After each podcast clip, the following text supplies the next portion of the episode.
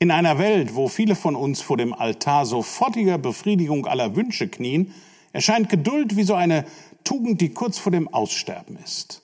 Es gibt den Schnellimbiss, Fast Food, den Drive-In, weil wir nicht darauf warten wollen, dass Essen für uns gekocht wird. Zu Hause bescheren uns Mikrowellenherde komplette Menüs innerhalb weniger Minuten, manchmal sogar Sekunden.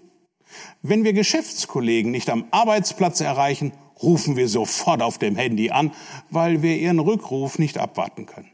Im Supermarkt in der Schlange vor nur einer Kasse zu stehen, bringt uns in absolute Verzweiflung. Und nach nur kurzer Wartezeit sprechen wir dem Personal die komplette Fachkompetenz ab, weil sie es nicht schaffen, für mich eine zweite Kasse zu öffnen. Im dichten Verkehr zu stecken, das belastet unsere Nerven und beeinträchtigt unsere Gelassenheit. Wir haben es ja immer so eilig und können es kaum erwarten, unser Ziel zu erreichen. Und in diesen Zeiten bleiben Angestellte nur noch selten länger als zwei oder drei Jahre bei einer Firma. Anders als die Menschen der vergangenen Jahrzehnte, die lange und hart auf eine Beförderung hingearbeitet haben, springen viele nur noch von Job zu Job. Einfach Karriere nach den eigenen Vorstellungen und unserem momentanen Tempo angleichen, das ist angesagt. Und dann passiert so etwas wie ein, ein Lockdown, eine Quarantäne, eine Krankheit oder eine Nachricht oder eine Diagnose setzt uns außer Gefecht. Das Warten, die Ungewissheit, wir brauchen Geduld. Und deswegen mein Thema, die positive Seite der Geduld. Ja, Geduld ist eine vergessene Kunst geworden. Aber vielleicht würde es sich lohnen, ihr wieder wesentlich mehr Aufmerksamkeit zu schenken. Wie sagt es das Sprichwort so treffend, so wie Rom nicht an einem Tag gebaut wurde, kann ein erfülltes Leben und eben solche Karriere nicht durch planlose, gehetzte und manchmal impulsive Aktionen gestaltet werden. So schwer wie es erscheinen mag, in einer Zeit von Push-Nachrichten, Reels, TikTok und Insta-Stories, wo die Aufmerksamkeitsspanne selten länger als eine Minute dauert oder manchmal sogar nur wenige Sekunden, so scheint doch folgende Ermahnung aus der Bibel in Psalm 37, Vers 7 echt bemerkenswert zu sein. Sei geduldig und warte darauf, dass der Herr eingreift. Aber Sie wollen jetzt bestimmt einwenden, geduldig sein, ruhig bleiben? Wollen Sie mich auf den Arm nehmen? Ich habe Ziele und Dinge, die ich erledigen muss. Ich habe so viel zu tun und so wenig Zeit. Sie haben ja gar keine Ahnung. Außerdem bin ich viel zu ungeduldig um Geduld zu üben. Wenn Sie das denken, ist es nur zu verständlich. Aber bitte bedenken Sie nur für einen ganz kurzen Moment einige Gedanken, die das Buch der Sprüche zu diesem Thema Geduld anbietet. Der erste Gedanke. Geduld hilft, Ziele zu erreichen. Manchmal hat die ich muss es haben und zwar sofort Einstellung den gegenteiligen Effekt und zerstört die Möglichkeiten, ein bestimmtes Ziel zu erreichen. Zudem kommt noch der beste Grund für Geduld in Entscheidungsphasen obendrauf. Ich habe nämlich durch bewusste Wartezeiten die Möglichkeit, mit Gott länger die Angelegenheiten zu besprechen im Gebet. Durch Geduld und lange Sicht können wir auch gerade die Kraft der positiven Überzeugung nutzen, um wichtige Entscheidungen dahingehend positiv zu beeinflussen und Unterstützung für das erwünschte Ergebnis zu erlangen. Die Bibel drückt das in den Sprüchen so aus. Sprüche 25, Vers 15.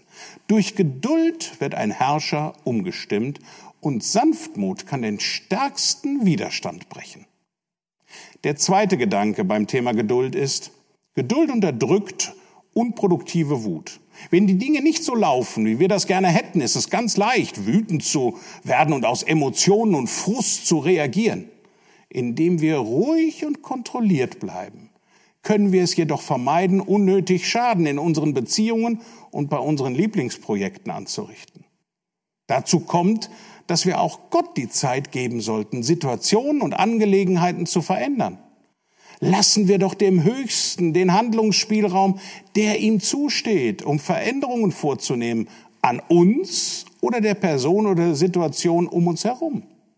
Wenn wir geduldig sind, können wir vielleicht erleben, wie sich die Umstände dramatisch verändern und die Ergebnisse viel besser ausfallen, als wir es je erhofft hätten.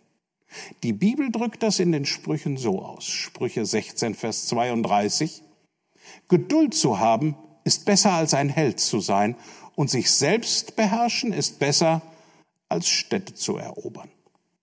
Der dritte und letzte Gedanke um das Thema Geduld ist, Geduld löscht das Feuer des Streits. Wenn jemand in Wut zu uns kommt, löst das in uns oft den Instinkt kämpfen oder fliehen aus.